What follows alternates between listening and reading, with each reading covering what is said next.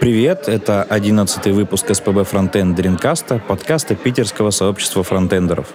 В записи нам помогает Галерная 20, и сегодня мы поговорим о UI-китах и дизайн-системах, за что стоит бить дизайнера линейкой, а за что стоит хвалить и всячески поощрять. Заходите в наш телеграм-чат, ищите его в шоу-нотах. А, всем привет, меня зовут Саша Каратаев, я работаю в Тинькофф.ру, и я никогда не создавал собственные дизайн-системы для компонентов, обычно использовал чужие. Обычно использовал чужие я и киты, мне просто не хватало на это терпения. А меня зовут Роман, я работаю в компании Bread Hat, и последний год активно изучаю вопрос и практикую применение дизайн-систем для различных проектов. Всем привет, меня зовут Сергей Сова, и большую часть времени занимался тем, что создавал дизайн-системы и UI-киты, а сейчас я этим не занимаюсь, потому что работаю в Яндексе, там есть свой Лего. То есть э, тебе не хватает времени на создание своего, или тебе просто так сильно нравится Яндекс Лего? И продукты Яндекс предполагают использование Яндекс Лего, а не создание своего. Ну, для своих каких-то нужд, там, своих проектов, еще каких-то, то делаю свое. А это что-то вроде Atomic дизайна? Это Именно Atomic Design. А, то есть, а почему он не называется Atomic Design? Почему они придумали что-то свое? Ты про Яндекс? Да. Потому что они появились раньше, и у них как-то пришла в голову идея создать это именно как Лего, потому что он собирается из блоков. Ну, то есть э, мысли умных людей примерно пришли в одну и ту же точку. Ну, почти. То есть у них есть отличия, которые не сильно существенные, но влияют на то, что это не, нельзя назвать Яндекс э, Atomic Design. А что вообще такое Atomic Design для тех, э, кто еще впервые вообще слышит, как я, например, э, буквально неделю назад вообще не знал, что это такое? Это именно методология для создания дизайн-системы, причем полноценной, где все компоненты между собой, э, ну, не то что независимые, они являются э, отдельными, но могут взаимодействовать между собой, как вот, когда ты их э, составляешь в какое-то единое целое. То есть в страницы, в сервисы, в сайты. То есть это именно методология полноценная. Ну, методология для построения дизайна, такая вот дизайн-система. Ну, да. А я могу задать вопрос такой направляющий?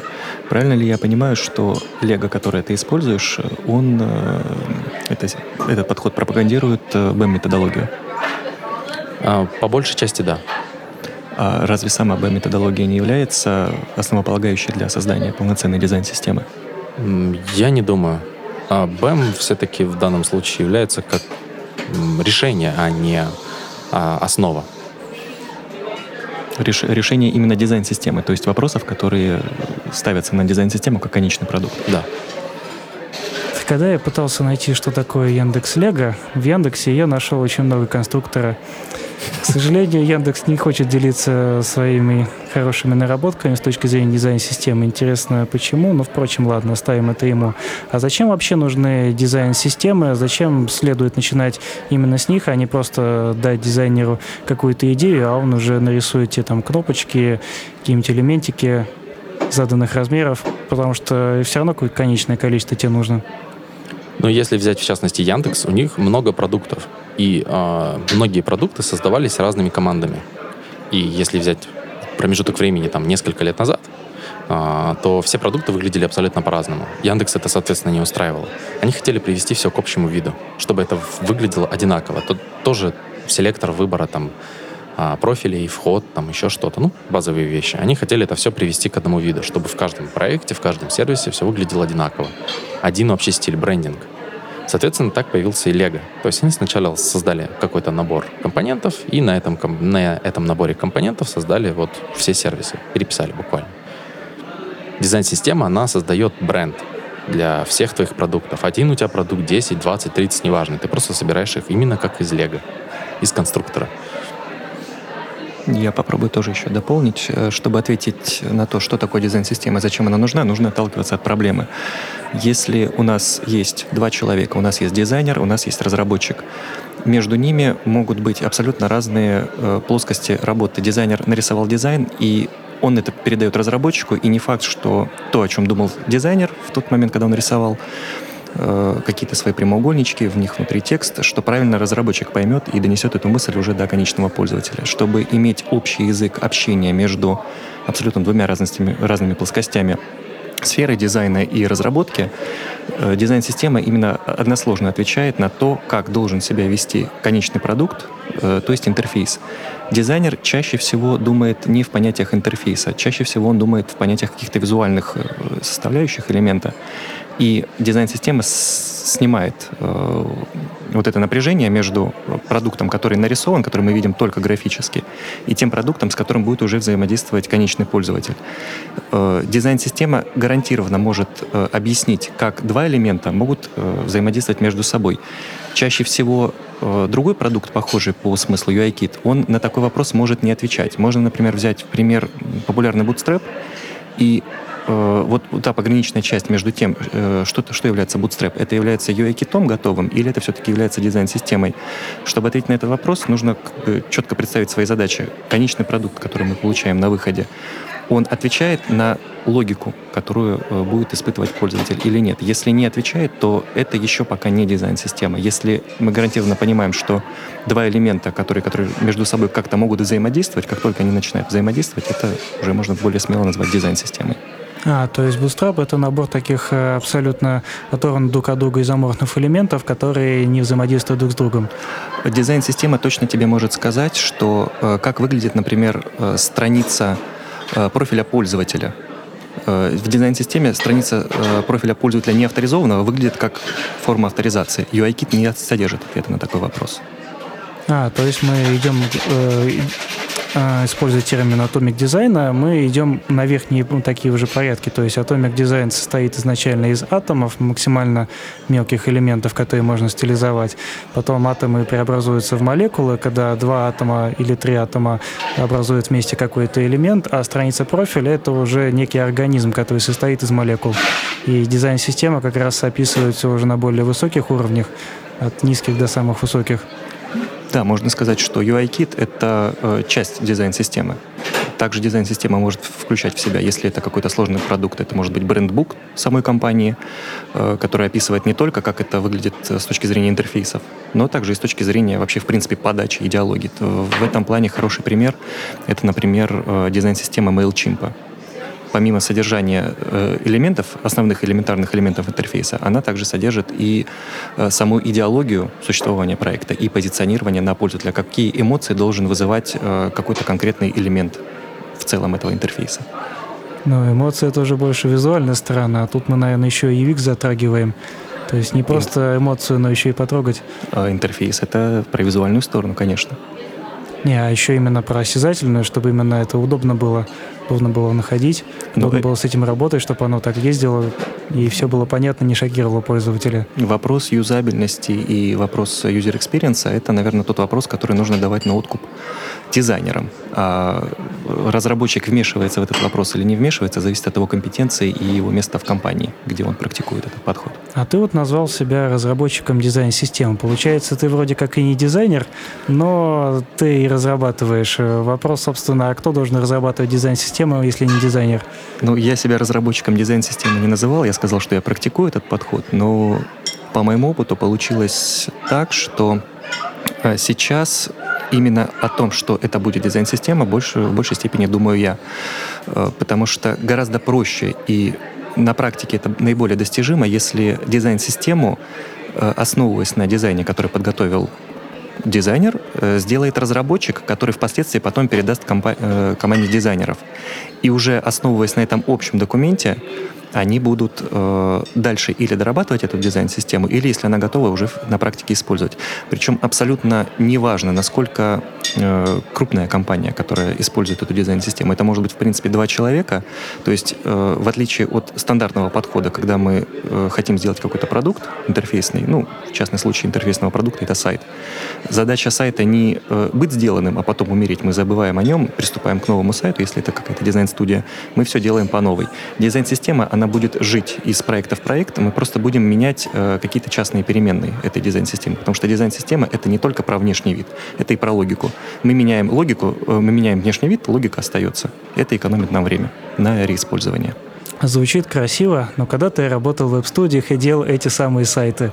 И вот уж не знаю, как можно было сделать их на дизайн-системе, потому что кому-то хотелось круглые кнопки, кому-то хотелось кнопки с таким вот заборчиком, кому-то еще что-то хотелось непонятное. Неясно, каким образом можно вообще уговорить э, людей на дизайн-систему, если все они витают в облаках и хотят чего-то вот такого прямо, визуализации какой-то. Но по своей сути дизайн-система — это не только визуальная часть как правильно сказал Роман, она описывает логику, а визуальную часть ты можешь менять независимо от логики. То есть ты можешь вообще не объяснять своим клиентам, используешь ты дизайн-систему или нет. Ты можешь ее заточить под конкретного клиента. В случае BEM это делается достаточно просто с помощью слоев. А в случае других каких-то дизайн-систем нужно рассматривать конкретный подход. Это упрощает саму разработку, потому что тебе не нужно повторять всю логику и э, весь условный JS-код, а, чтобы реализовать тот же, ту же выпадашку, менюшки и прочее. У тебя есть уже готовый код и есть то, что нужно поменять, это стили. Кстати, а как вы разрабатывали свою дизайн-систему как э, большая компания, которая, наверное, выделила целую группу разработки для этого? Сначала выделили дизайнеров, которые нарисовали все, что они хотели. Ну вот буквально все, все, все компонентики. И затем пришли а, люди, которых набрали в отдельную команду Лего, и они начали это все писать на бэме. Ну, соответственно, на слоях, э, под каждые компоненты, под каждый сервис даже. Там иногда были специальные такие компоненты, не универсальные, а вот именно под сервис. А после того, как была завершена первая версия, а, дизайнеры и разработчики объединились как бы вместе и начали тесно взаимодействовать над разработкой следующих компонентов. То есть там приходит от сервиса диск, допустим, какой-то запрос, нам нужен компонент на то, на выпадашку в списке там каком-нибудь. А, и дизайнеры сначала этим занимаются, затем этим занимаются разработчики, затем это все опять проверяют дизайнеры, и вот, ну, собственно, процесс достаточно такой смешанный. Да, то есть они пытаются сделать что-то унифицированное, что можно еще переиспользовать или чисто для диска? А, стараются изначально, чтобы это можно было использовать везде. То есть, если надо будет где-то эту подашку еще использовать, ее будут использовать, потому что ну, она уже есть, она готовая. Зачем как бы ее только еще раз создавать или только в, в этом диске использовать, если можно еще раз заюзать? Это же круто. У вас прямо там э, эта дизайн-система четко заточена под BEM и собирается с ним, да? А, есть вариант, при котором BEM-компоненты, они конвертируются в React-компоненты. И можно использовать как обычную NPM-библиотечку. А чего не сразу в React-компонентах? Потому что есть очень много legacy кода, который завязан на BEM, на старые сборщики, на, собственно, простой CSS. Там. Я могу еще дополнить. Э, так забавно получилось, что я тоже свои дизайн-системы, я их пишу на BEM ну, только не на привычном BEM, под которым подразумевают большинство именования классов, то есть вот эти классы через черточку. Нет, я использую BEM-стек, который тоже практикуется в Яндексе, хотя к самому Яндексу не имею отношения, потому что на тот момент, когда я попытался найти инструмент, который все-таки сможет это сделать вменяемо и действительно реиспользуемо, ни на тот момент, ни до сих пор нет э, действительно того стека, который смог бы сделать то, что сейчас есть в BEM-стеке, это уровни переопределения. Чтобы понимать, что такое уровни переопределения, это так, если по-простому, есть возможность э, полностью скопировать э, всю дизайн-систему с какого-то прошлого проекта, перенести ее на новый, переименовать его, а дальше на, в, в этом уже новом проекте создать новый каталог, допустим, обозвав его дизайн, и туда переместить только те стили и только тот э, JavaScript, которого не хватало в предыдущем проекте. То есть, ну, допустим, там дописать 10% кода. И этот код, э, никак не конфликтуя с предыдущим кодом, дополнит существующий. И все, у нас уже готовая рабочая дизайн-система. А если дизайн-система покрывает гораздо большее количество задач, то, скорее всего, нам даже не дописывать что-то придется, а может быть просто банально переопределить. То есть изменить несколько переменных в CSS, и все, у нас уже это работает. В этом как бы неоспоримое преимущество BEM-стека. В других э, подходах я такого удобного инструмента не видел пока. А насколько вообще долго сидеть и разрабатывать дизайн-систему вместо того, чтобы просто взять и, как э, говорили в веб-студии, фигачить сразу там картинки, кнопочки, просто верстать с первого дня? Неоспоримо, наверное, сложнее, но просто здесь сложность заключается в том, что когда э, при обычном, ну, при распространенном стандартном подходе ты просто видишь э, кнопку, ты рисуешь прямоугольник, ты внутри расп- э, размещаешь текст, пошел дальше верстать, там, сверстал форму. На следующую страницу переходишь, у тебя опять новая форма, и в ней кнопка другая. Ты опять с нуля пишешь форму эту, опять делаешь ей какую-то кнопку, переходишь на третью страницу, там третья кнопка, четвертая кнопка, пятая кнопка. А когда ты разрабатываешь дизайн-систему, ты открываешь полностью э, весь дизайн, предоставленный тебе дизайном, э, дизайнером, все макеты, ты собираешь все кнопки вместе, ты видишь то, что у них есть какая-то зависимость, что на самом деле размеры шрифта у всех 20 вариантов кнопок, на самом деле э, их всего 5 или 6 размеров. То есть ты, в принципе, можешь уже эти размеры кнопок построить на размере шрифта поставить отступы на емах, ты можешь э, задать интерлиньяж, у них, скорее всего, он будет одинаковый или кратный чему-то. И в итоге у тебя вот эти 20 кнопок вместо задубли, задублирования кода из страницы к страницу превратится в 5 компонентов. Точнее, в 5 модификаций одной кнопки. И, э, скорее всего, такая же логика будет не только на этом проекте, а если ты э, какая-то студия, которая фигачит сайты, да, там пачками, то, скорее всего, в следующем проекте будет то же самое. Ты просто изменишь вот этот множитель, который влияет на размер кнопки. То есть в одном проекте кнопки были э, кратны там полутора и базовый размер шрифта 16, то в следующем проекте базовый размер будет равен 15, а множитель будет там, равен золотому сечению 1,618. И все, как бы ты поменял два числа, ты получил кнопки на весь проект. Постой, это... ты делал дизайн систем на емах и на золотом сечении? Э, было и такое, но тут э, скорее это было как, я не знаю, как это описать, это было совпадение или это было что-то такое сверху.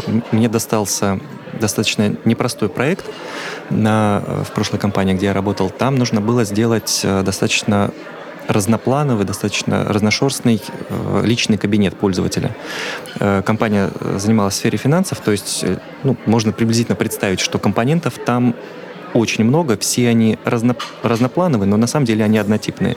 Но понял я это только уже после того, как это все облег в дизайн-систему. И была самая большая проблема, что сам дизайн был сделан в фотошопе, то есть это был растер, по сути. Это, бы, это была не кнопка, это был не input, это был прямоугольник, внутри которого был текст. А, сложно было еще с дизайном, что это была не э, какая-то логическая система, которую, где можно было найти закономерности, это были просто пиксели, которые двигались по слоям. То есть все размеры были абсолютно разные. То есть вариантов кнопок у меня было там не 20, а может быть 30, 40, 50 или 60. Я пошел на компромисс, и попросил у дизайнера дать мне допущение там в 2-3 пикселя, чтобы были какие-то расхождения. И после этого я ушел в жесткий рефакторинг, где-то неделю я его делал, вообще абсолютно не знаю о результате, который я получу в итоге.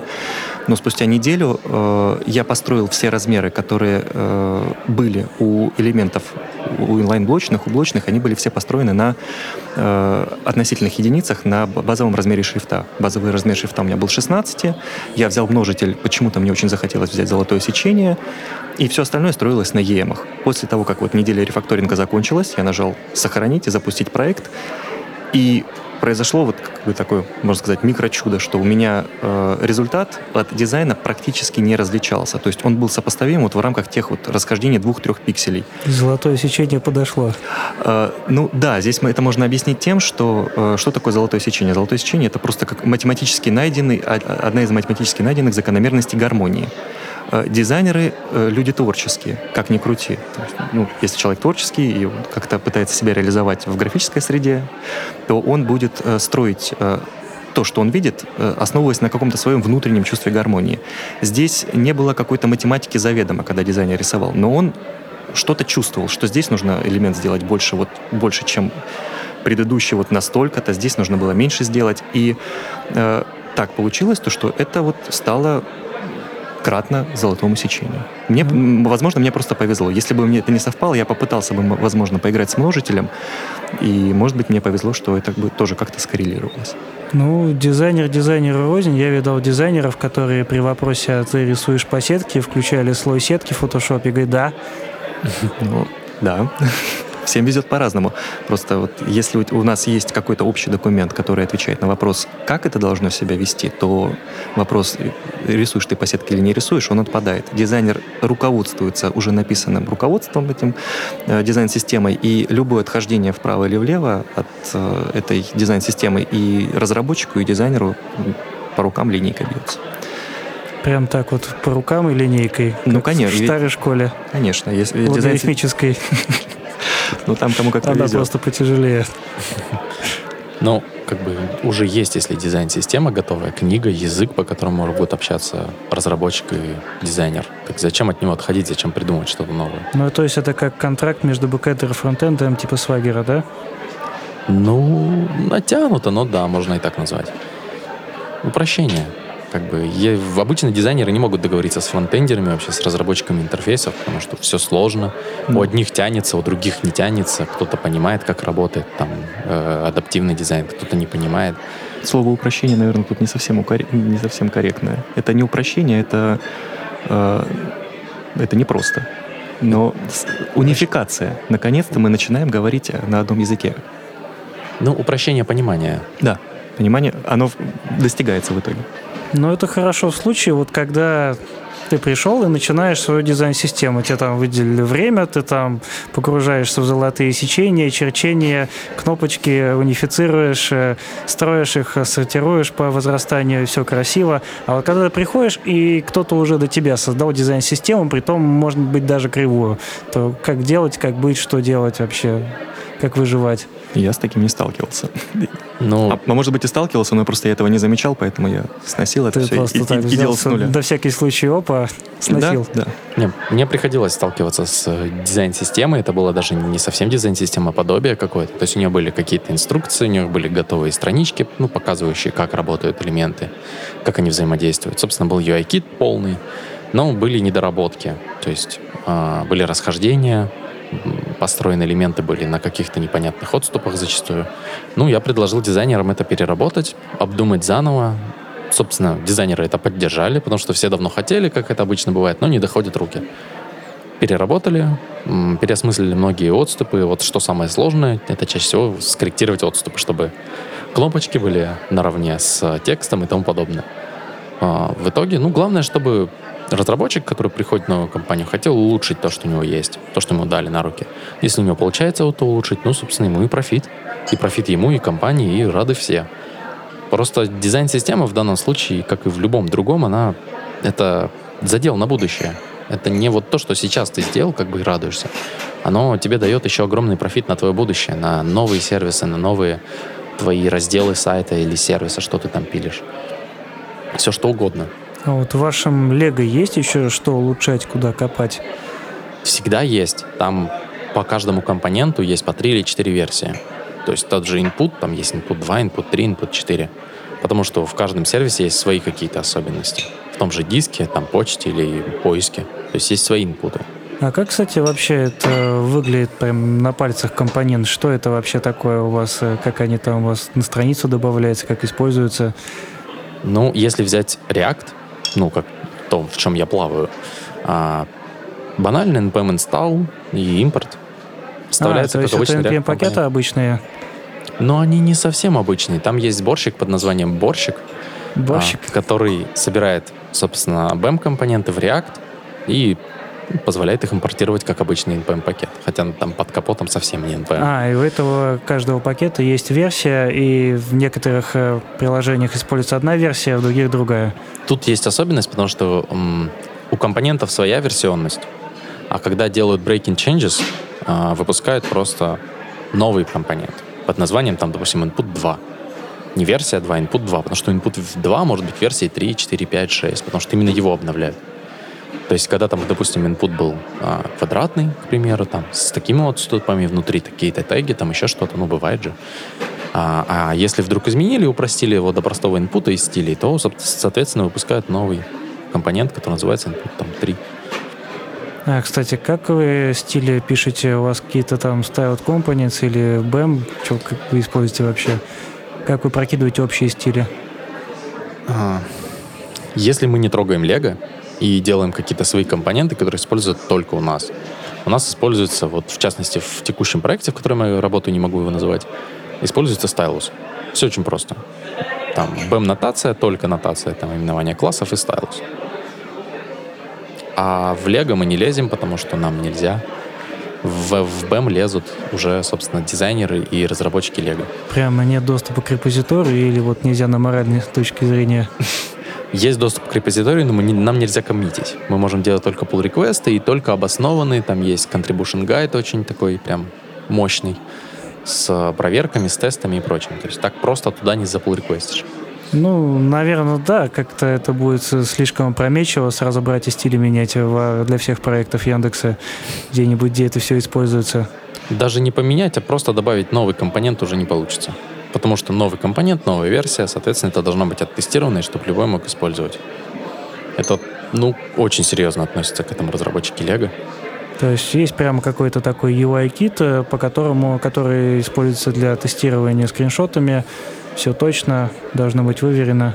Там больше, чем UI-кит. Там есть огромная, вот именно дизайн-система, которая, у которой есть свои принципы, у которой есть свои тесты, которые проверяют эти принципы, как с компоненты между собой взаимодействуют, как они работают в купе друг с другом. И есть огромная вики, которая описывает все, что происходит внутри, как это использовать, как это писать. И это очень важно, как считает Яндекс, что есть принципы, и мы должны их придерживаться, отступать от них не можем. А как ты считаешь, э, возможно ли повторить э, такую дизайн-систему не на BEM-стеке, на чем-то другом? Да, я считаю, можно. В частности, если взять React и Styled компоненты, это вот то, что оно не сказал бы, что самое быстрое в плане производительности, перформанса.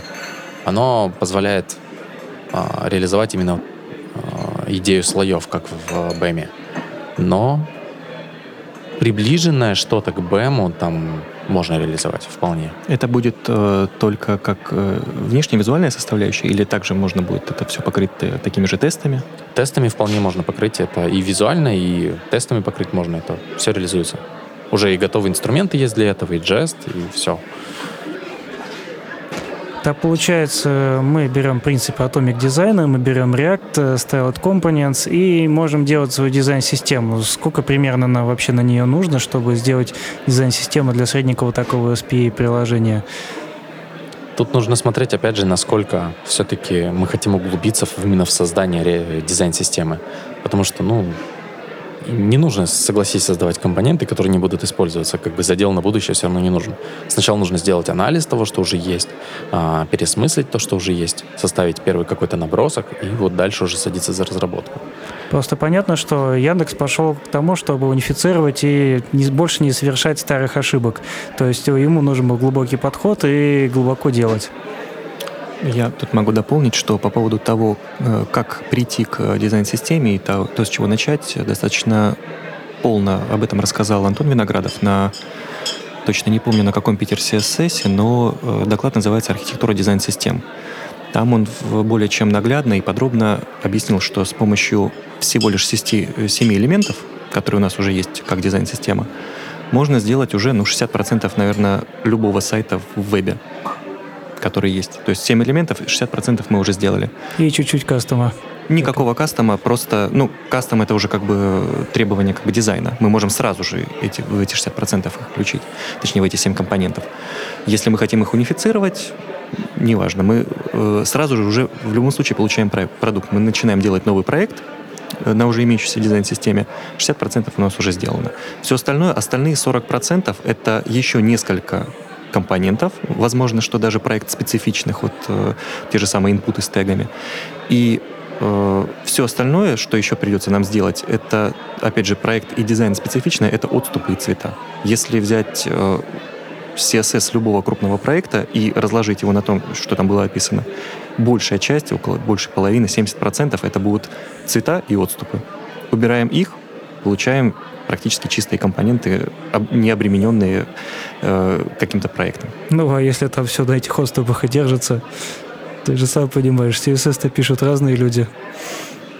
Ну, и... Ну, я, конечно, да, в красивом варианте я тебя понял. То есть э, я понял, что я видел, когда я видел сайты, сделанные на чистом бутстрапе. Я понимал, что это примерно 60% какой-то работы всей, которую можно было сделать. То есть э, не хватало им любви, какой-то индивидуальности. Все они были какие-то очень такие похожие и недоделанные как будто. В, если говорить конкретно про Bootstrap, э, у них э, слабая достаточно идеология наследования.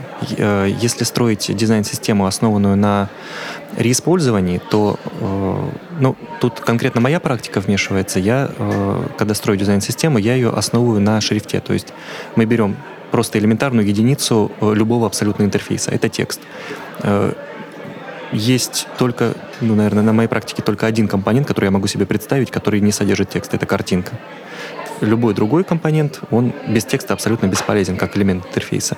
Соответственно, если мы берем текст, потом его усложняем до какого-то следующего компонента, э, третий слой э, компонентов, он будет использовать предыдущий. То есть, э, что такое, допустим, select? Select — это кнопка, которая содержит помимо кнопки еще поп-ап, внутри которого какой-то другой элемент. Кнопка — это текст, внутри которого, который просто имеет какие-то границы и рамку. То есть мы вот на три слоя компонент мы сейчас уже разложили select. Это текст, дальше э, текст, у которого есть границы и есть рамка, и третий слой уже готовый select — это кнопка, у которой есть э, поп-ап и внутреннее какое-то содержимое. Э, в случае BEM э, компонентов это будет меню. Мы, мы можем заменить меню на что-то другое, например, э, на карточку товара. Мы получаем выбор карточки товара при клике на кнопку. То есть, э, если мы э, мыслим системно от простого к сложному, то мы это и реиспользуем э, послойно от простого к сложному. Мы не сразу делаем селект, как в бутстрепе. У них селект, который используется ну, как конечный селект для выбора, и кнопка — это абсолютно разные компоненты. И э, если мы хотим э, что-то изменить глобально, если мы хотим увеличить вдруг э, интерлиньяж у всех элементов, которые в форме используются, у инпутов, у селектов, у кнопки, мы будем изменять это в каждом конкретном значении. Если мы дизайн-систему строим на шрифте, мы изменили шрифт, и все сразу поменялось. В этом и заключается системность того, что каждый элемент зависит от какой-то общей идеи. В Bootstrap этого нет. Поэтому Bootstrap — это просто UI-кит, который как хорошая практика конечного использования э, HTML-элементов и CSS, но э, в целом между собой эти элементы никак друг, друг, друг, друг на другу они не могут быть полезными. Когда я работал с чужими компонентами, уже реализованными, вот ты говоришь, э, селекта, который должен быть наследован от кнопки идеологически, то я видал, видал наследование не только идеологическое, но еще и JavaScript со всеми вытекающими последствиями. Самое худшее, что я обычно встречал, это такой комбайнер селекта, который сразу и автокомплит, и мультиселект, и кофе может принести, наверное. А, он обычно не обладал э, особой безбажностью, потому что был откровенно плохим и тяжелым. То есть хотелось бы, чтобы только идеологически наследовалось, а чтобы не все не воспринимали это как давай возьмем кнопку, навесим на нее все, что нам нужно, и еще потом от нее отпачковываем селектом сверху так обернем. Но не тут, дай бог. Тут уже зависит от разработчика. Тут дизайн-система, к сожалению, не поможет от примизны рук. Она руки не выпрямляет. Она всего лишь меняет твое мышление и восприятие того, как ты будешь с этим работать в дальнейшем. Ну окей, допустим, мы взяли дизайн-систему, разработчик был пряморукий, и насколько потом вообще улучшится у нас дальнейшая работа, вообще как это на перспективу будет влиять? Если ты просишь меня какие-то метрики привести, то тут, к сожалению, у меня никаких цифр нет. А, есть э, как плюс того, что получается в результате, то, что разработчики между собой начинают говорить на одном языке, дизайнеры между собой начинают говорить на одном языке, и когда возникает задача создать какой-то новый компонент, э, который визуально выглядит как новый, то требуется минимальное количество времени на то, чтобы понять, это компонент уже присутствовал, и нам нужно всего лишь его как-то дополнить. Или нужно создать его как новый абсолютно компонент. И если он как новый, то использует ли он уже какие-то имеющиеся элементы. Э, по поводу того, насколько, э, как разделять вот это мышление, есть э, тоже хорошая статья, я, к сожалению, не помню ее название, но я думаю, можно потом в бэкстейдже дописать и ссылку дать. У Ковчева была отличная статья на эту тему. Как элементы интерфейса наследуют свою логику и представление на уровне системных интерфейсов. А это те интерфейсы, в которых было бы очень хорошо, если бы дизайнеры смотрели, потому что системные интерфейсы, они прошли гораздо больше путь, чем любой современный дизайнер, который рисует Windows. Они старше современного дизайнера. К счастью, да. Сереж, а как у вас с наследованием? Я так полагаю, система-то довольно большая, и тоже все отпачковывается. Наверное, э, добавление каждого нового компонента должно быть как-то обусловлено логически, а не просто так. Конечно, каждый новый компонент добавляет какой-то сервис, который в нем нуждается. А, и чаще всего а, добавление нового компонента должно быть прям вот, а, как бы это сказать... Жизненно необходимо? Да, жизненно необходимо сразу для нескольких сервисов. То есть один, если я вот приду, написал такой маленький сервис, думаю, клево, хорошо, хочу еще один компонент. Приду к ним, скажу, типа, вот я, добавьте в Лего, будем все пользоваться. А мне, скорее всего, скажут, типа, ну, ты только один пользуешься, пока у тебя будет, зачем нам столько? С наследованием все намного интересней, то есть э, наследуются только стили. JS-логика, она пишется каждый раз заново. Ну, не, слу... Слава богу. не в случае, когда есть две кнопки, одна синяя, другая зеленая, как бы, ну, желтая. Вы используете для этого JS? А, нет, в этом случае как бы наследование, ну, про- про- простое, поменять цвет кнопки. Но если там это тот же а, Select и кнопка, то JS будет абсолютно разный. Ну, там буквально разный. А стили как раз-таки сохранятся. Добавится только новый слой стилей. То есть что это у нас? Select тоже. Он ведет себя чуть-чуть по-другому, если он, допустим, находится в проме. В принципе, больше усложнений таких я не заметил, когда исследовал Лего. А как вообще вы живете с версткой, которая живет не в браузере, а, допустим, в мобильных устройствах, в электроне, планшетах? В электроне там проектов катастрофически мало, а, но все живет ровно так же, как в браузере. А, Нет такой привязки к нативным а, контролам, к нативным каким-то компонентам. А вот с мобильными устройствами есть... а, Яндекс практикует два набора интерфейсов, мобильный и десктопный. Соответственно, и набор компонентов будет совершенно другой. То а, есть то есть там- нет адаптивного. Нет, адаптивного нет. Даже не мобильный, а тач и десктоп. Мобильный, тач и десктоп. При этом тач является общим для и мобильного, и таблетки. Нет. Нет. А, Touch это отдельное. То есть есть компоненты mobile, есть компоненты touch, есть компоненты desktop. Их не так много, но есть. То есть там какие-то формы, какие-то календари, допустим, там селекторы, еще что-то. Кнопки, конечно, универсальны для всех, потому что они как бы, ну, что в них такого сложного? Ну, в терминах BEM это просто уровень переопределения. Да. А вы не пытаетесь использовать нативные компоненты мобильные, которые на телефонах реализованы просто замечательно, взамен самописных, там, календарик, например? А, календарик есть один, кастомный. Это когда ты выбираешь несколько дат, и там нужно еще что-то подредактировать. А другого всего просто нет. Есть селектор, который обычный, ну, там, дропдаун, там тоже. Это все мобильное, нативное. То есть Яндекс согласен с тем, что нативные компоненты лучше, чем кастомные. Хороший Яндекс. А что ты, Рома, скажешь по поводу всяких э, твоих дизайн-систем, которые ломались об мобильные браузеры? Потому что, насколько я помню, открываешь э, что-нибудь в каком-нибудь айфоне или бывало в старом андроиде, новый более-менее получше в этом плане, и там и текст минимальный начинает вылезать, и при нажатии всякие серые области появляются. Приходится как-то это убирать, э, читать, смотреть, Ну, тут да, тут только бороться. Че- через боль, через э, тестирование на реальных уже устройствах э, реально возник... ну, иногда вылезают какие-то неприятные штуки, но я тоже целиком и полностью за нативные элементы. Если э, на конкретной версии устройства, на которой мы планируем поддерживать этот компонент, если он там реализован в полной мере. То есть э, тот же самый календарь, тот же самый дропдаун, э, если нативное решение позволяет нам реализовать ту же самую функцию, которую заложил дизайнер, то в этом случае да. Руки кверху, мы сдаемся, мы ничего конкретного не пишем. Э, Главное только правильно это отследить на уровне браузер-агента. Дальше, если никаких-то конфликтов нет или там разночтений, э, допустим, один и тот же э, user agent на разных устройствах дает разные артефакты. Но вот это уже частные случаи. Я такой ничего на практике не могу вспомнить. Я просто с этим уже довольно давно не сталкивался, потому что конкретно у нас э, в Тинькове для мобильных есть мобильные приложения. У нас четко разделяется десктопное и мобильное. То есть, если пользователь у вас хочет, э, не хочет ставить мобильное приложение, а хочет посмотреть все-таки с телефона, он будет расстроен. У нас как-никак банк и Touch ID, нам нужно больше, больше, больше возможностей от телефона. Мы пока не можем использовать то, что дает нам браузер, потому что там нету некоторых вещей, которые нам нужны. А мобильное приложение, оно так получше в этом плане. Можно интегрироваться сразу с телефонной книгой и там с отпечатка пальца человека узнать, или даже по его фотке. Не, но в данном случае вы решаете проблемы банка, а не проблемы пользователя.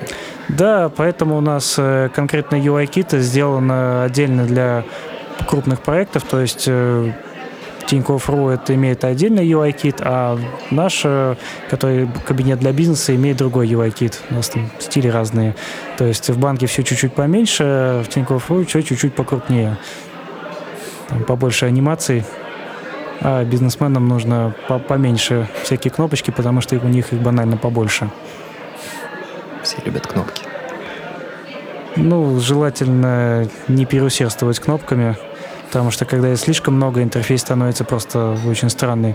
Бизнес Кстати, любит кнопки. А как вообще в дизайн-системе можно обойтись без э, соблазна создать там синюю кнопку, зеленую, красную, желтую, коричневую, черную, как просит дизайнер, а создать, допустим, одну акцентную, одну выделенную, одну обычную? Есть как вообще убедить э, обычного дизайнера, который хочет визуализировать, рисовать, которого там полет? Никак, пусть рисует, пожалуйста. Почему? Если он видит это целесообразным, значит это целесообразно. А как Тут- уйти от плохого такого радуги, там, светофора в дизайне, когда там все совсем уж пестрое? Ну, это не вопрос, это, это не тот вопрос, который стоит задавать дизайн-системе или разработчику. Если дизайнер это сделал, у него есть какие-то весомые причины, и с него нужно спрашивать, а не с разработчика или там с вопроса, как его останавливать, его безумного гения. Возможно, что есть какой-то продукт, в котором это целесообразно. И тут, тут как бы дизайнер правит, это его царство. Э, Если дизайн-система согласована, и в ней там уже есть четыре цвета, и все, шаг вправо, шаг влево, ни-ни, в этом случае да. Но тут, опять же, не разработчик будет дизайнером спорить, а, наверное, PM будет э, общаться с дизайнером. Потому что он должен стать этим цензором, почему у нас появляется какой-то новый цвет, и почему он идет в разрез с нашим, даже не style guide ом, а какому-нибудь брендбуку. Это хорошо, когда еще можно дизайнера приструнить, но бывают и заказчики, которые очень хотят вот именно здесь красный телефон на полстраницы. Ну, потому что по нему должны звонить, и он считает, что вот на красный телефон на полстраницы будет всех мотивировать. Заказчик платит, платит деньги, но, может быть, в каких-то случаях э, заказчика может э, отрезвить немножко статистика. Можно предложить ему провести какое-нибудь АБ-тестирование и наглядно ему показать, что от этой красной кнопки, которая коллапсирует и трясется на пол экрана, пользователи просто бегут с сайта. Тут э, вопрос здравого смысла. Это не, не вопрос к дизайн-системе. Возможно, что статистика покажет, что именно эта красная кнопка, которая там заливает все кровью и от которой пользователь бьется в истерике, она повышает конверсию на 80%. Тут почему бы и нет? То есть онлайн-консультанты, в принципе, все-таки полезны. И я понятия не имею. Э, Вопрос не в том, полезно или нет. Вопрос в том, решают ли они проблему пользователя или нет. Может быть, весь остальной сайт настолько ужасен, что единственный способ получить ответ — это вот этот онлайн-консультант. Выбирая из двух зол меньшее, возможно, мы решим так- таким образом проблему пользователя. Здесь нет однозначного ответа. А что, кстати, стало с твоей интересной дизайн-системой, которая была сделана на золотом сечении EM-ах? Вообще, ты так вдохновенно об этом рассказал. Я вспоминал свои потуги сделать что-то подобное, но мне откровенно не хватило терпения. Э, Сработал так называемый бас-фактор, э, потому что я не пришел э, к согласованию об этой дизайн-системе с остальной командой. Они, к сожалению, не смогли потянуть этот проект. И а, просто ушло в стол. То есть не смогли поддерживать. То есть они пытались, но не смогли или не захотели? Э, Вот это я не знаю, что в чем изначально был э, цимис конкретный. Э, Скорее всего, наверное, были не готовы к этому. Просто мне показалось, что это что-то такое для ч- непосвященного человека, к чему нужна еще документация. Мол, ребята, все это отлично вообще работает, только вот здесь вот можно менять вот размеры, вот буквально шрифтик поменяете, и все само разъедется и станет побольше. Нет, там проблема была, наверное, в другом, э, в том, что, получается, я был э, одним фронтенд-разработчиком, который как бы отвечал за все это, но помимо этого были бэкенд-разработчики, которые были в большинстве, их было около восьми человек, и э, по тому workflow, который был, э, им почему-то нужно было туда совать свои руки. Э, А они не умели в JavaScript, но при этом зачем-то туда хотели лезть. А для них э, как бы предел мечтаний JavaScript это вот уровень бутстрепа, когда мы через доллар к чему-то обращаемся и меняем там как-то атрибуты. А у меня была модульная система, как бы у меня как бы просто нельзя было поменять э, что-либо просто через доллар, потому что все было инкапсулировано, но все обратно возвращалось. Просто не достучаться было до элемента легально. А линейку ты забрал с собой при уходе. Ну, нет, это было да- да- да- даже не, не линейка такая, это было такое ружье, которое в итоге как бы потом могло выстрелить. Что, чтобы это ружье там не висело, как бы мы просто его сняли. Поэтому с моего, после того моего ухода, насколько я понимаю, там вернулись все к бутстрепу. И все счастливы, наверное. Не знаю, я так точно как бы да, с, с- с этого не, не- не горюю. Печально. Нет, не, не печально. Сейчас э, уже на действующих проектах я все-таки добился реализации. Это работает на практике, причем показывает офигенные результаты как по производительности, так и по своему, моему впечатлению и по поддержке. То есть абсолютно не проблема, и это было доказано на практике, в проект прийти абсолютно несведущему человеку и за пару часов понять все, как там работает, потому что количество элементов постоянно стремится к минимальному э, за счет э, методологии. Все абсолютно понятно, то есть достаточно просто или быть знакомым с документацией, э, с методологией, или как бы ознакомиться с документацией, как бы в нее достаточно быстро въехать, потому что она строится на файловой системе. То есть не нужно понимать э, сложность импортов. Вместо этого есть уже как бы файлы, которые сами по себе уже являются документацией. Плюс к большинству компонентов написана документация в Markdown файле, который лежит на соответствующем уровне. То есть если я хочу понять, как работает input, я открываю input.md, который лежит в каталоге input. А у нас также сделано очень удобно. Ну вот, тогда ты понимаешь, о чем а я. у вас как, Серег? А, ты про Яндекс или про то, что я делал, какие дизайн-системы? Ну, я думаю, про твои тоже, потому что ты про них толком ничего не упоминал, больше про Яндекс Лего. Ну, в Яндексе для каждого компонента, соответственно, есть несколько страниц на Википедии, на Вики внутренней, которые описывают и работу, и как его улучшить, и версии, и прочее. Ну, то есть мощно. Э, ребята постарались, чтобы все, кто захотел, могли легко это понять. В моей дизайн-системе, которую самую обширную мне пришлось создавать, а, прям необходимо было сделать документацию интерактивной. То есть а, в случае React это был какой-то playground для каждого компонента с несколькими примерами, где можно было их подредактировать, посмотреть, как это работает, прям испытать вплоть до ошибок. И, соответственно, была тоже генерируемая документация. Также MD-файл — это очень-очень удобно. Но приходилось достаточно много объяснять в отдельных таких типа служебных страничек, как именно пользоваться всем этим. Потому что ну, мало кто действительно хотел в, в вот этот погружаться в эту систему и понимать, как, какие принципы лежат в ее основе. А в нее долго погружаться было? Нет, нужно просто понять, что эта система построена на принципах, а не потому, что она есть. То есть, ну, есть, захотел, пошел, поменял кнопку, как бы, ну, и все. Еще 5-10 таких правок, и как бы вся дизайн-система развалилась. Зачем, как бы, лучше понять, что, как это работает, и э, разрабатывать ее дальше в соответствии с правилами, которые она привносит. Ну, то есть так э, за два часа, как э, Рома приводил, у вас не получится. То есть у вас там побольше прочитать надо. Если читаешь быстро, получится. Нет, Но... зависит, зависит от задач, наверное, которые нужно решить. Если тебе нужно внедрить новый компонент, Э, который зависит от уже имеющихся. Тебе нужно, извини, изучить имеющиеся. Возможно, у тебя как-то будет API у них отличаться. Если ты вдруг э, с пылу жару забегаешь, и тебе нужно сделать какой-нибудь слайдер, а у тебя еще даже компонента, ну, кроме компонента картинки, ничего нет, ну, ты берешь его и просто и пилишь там за несколько минут. Ну, да. как и все мы, когда нам нужно что-нибудь быстро сделать, берем и пилим быстренько. Но только единственное, что в зависимости от твоего workflow, возможно, что твои тесты просто не позволят этому компоненту существовать, потому что он как-то конфликтует с реалиями этой дизайн-системы. Мы думали, что тесты остановят Джуна, но он их закомментировал. Ну, есть разные, разные тесты есть. У нас, в частности, были тесты, которые проверяли на то, есть ли тесты у компонента. О, даже так? То есть, если там есть закомментированные тесты, вообще ничего не проходит. Если вообще нет тестов, соответственно, ничего не пройдет. А, то есть он чекал файл э, в директории компонента, смотрел, есть ли в нем тест-кейсы и все? Да, и там тест-кейсов минимум три должно было быть. Ну, хотя бы каких-нибудь. Ну, хоть что-нибудь напиши. Напиши просто по астру там что-нибудь. И тогда уже это уходило на ревью нашему лиду, который смотрел, что все точно хорошо. Ну, то есть там хотя бы код написан какой-то. А как вы решали проблему обновления документации, такую больную тему для многих? У нас все это генерировалось, собственно, после билда-то, после того, как ты сделал тег, документация обновилась, создалось там после слэша docs слэш версия, ну, задеплоилось, и как бы компоненты уже ссылались на новые версии. Кто-то еще говорил, что у вас благодаря тестированию скриншотами наполнялась скриншотами этой же документация.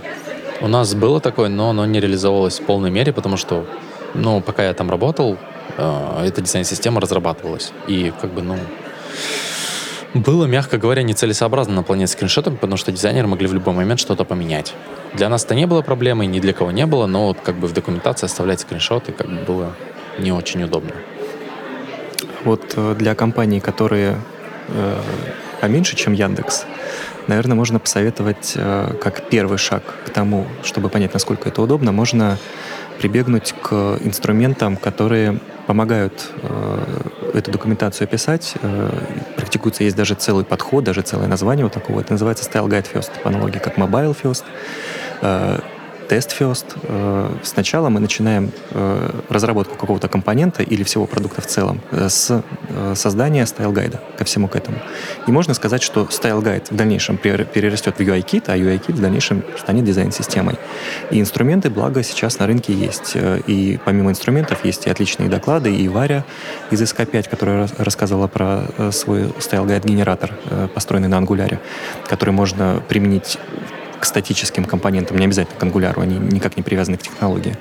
И у э, Роберта Харитонова его инструмент Source.js, э, который э, тоже очень богат по функционалу и никак не привязан на технологии, то есть в него, в принципе, можно кинуть пачку компонент, причем документация их будет написана не, не всегда обязательно в каком-то отдельном Markdown файле, можно параллельно, пока мы пишем, допустим, стили, мы документацию в виде специальных директив в виде комментариев к э, CSS-коду мы описываем документацию конкретно к стилям. Когда мы пишем JS, мы, соответственно, используем какой-нибудь JS-док. В дальнейшем это все э, компилируется в документацию к конкретному компоненту по файлам. И это все становится как бы единой документацией для дальнейшей команды. Такими вот маленькими шажочками можно себе жизнь упростить, допустим, через полгода, когда мы сделали перерыв, а потом вернулись к проекту, и нам нужно что-то там срочно, какой-то багфикс внести. Вместо того, чтобы там перелопачивать э, горы э, исходного кода, мы просто открыли и сразу увидели какой-то готовый метод API, который, возможно, по невнимательности мы могли бы начать писать заново еще хуже, изменив какую-то работу э, самого исходного метода. Ну, Профит. это выглядит уже куда более приятнее, чем название «А теперь будем создавать дизайн-систему». Ну да, наверное, это может человека с неподготовки испугать. Да, Но... тут ну, буквально стайл-гайдик, там потом мы его развиваем документацией, тут компонентики, так постепенно до UI-кита и дизайн-системы дойдем. Ну, вот преимущество, например, того же самого Source.js, то, что это как одновременно и преимущество, и одновременно как бы кардинально отличный подход от э, других э, стайл-гайдов, что это не просто какая-то система, которая проходится по всему нашему проекту и собирает у нее комментарии, собирает у нее JS-доки, MD-файлы, и потом э, это выплевывают в виде каких-то статичных страничек, которые мы потом можем выгрузить куда-нибудь на в наш репозиторий на GitHub. Это э, отдельный сервер, который поднят на ноде и который работает там, и в реальном времени он э, при обращении к какому-то какой-то странице документации он обращается к файлам, э, которые мы смапили на этот компонент, и из них строит эту документацию. То есть можно туда подключить и линтеры параллельно, можно туда подключить анализаторы какие-то кода, э, может быть не знаю, там усложнить это все до безобразия, э, и какой-то будет пакет, который будет анализировать исходный код и прямо оттуда вытаскивать как, какую-то дополнительную документацию, которая даже не писалась вручную. Еще и тестами это покрывать. Эх, каждый и Наш, на каждый наш выпуск подкаста заканчивается какой-нибудь офигенной вещью, которая все решает. Вот прям что-то уже изобрели, которое просто вот со всех сторон все берет и делает красиво. Так что пожалуй, на этой мысли можно и сделать, и закончить, потому что все у нас становится красиво, появляется дизайн-система. С вами был Саша Каратаев из Тинькофф. Сергей Сова. И Роман Ганин из Брэдхэт. Пока-пока. Пока. Пока.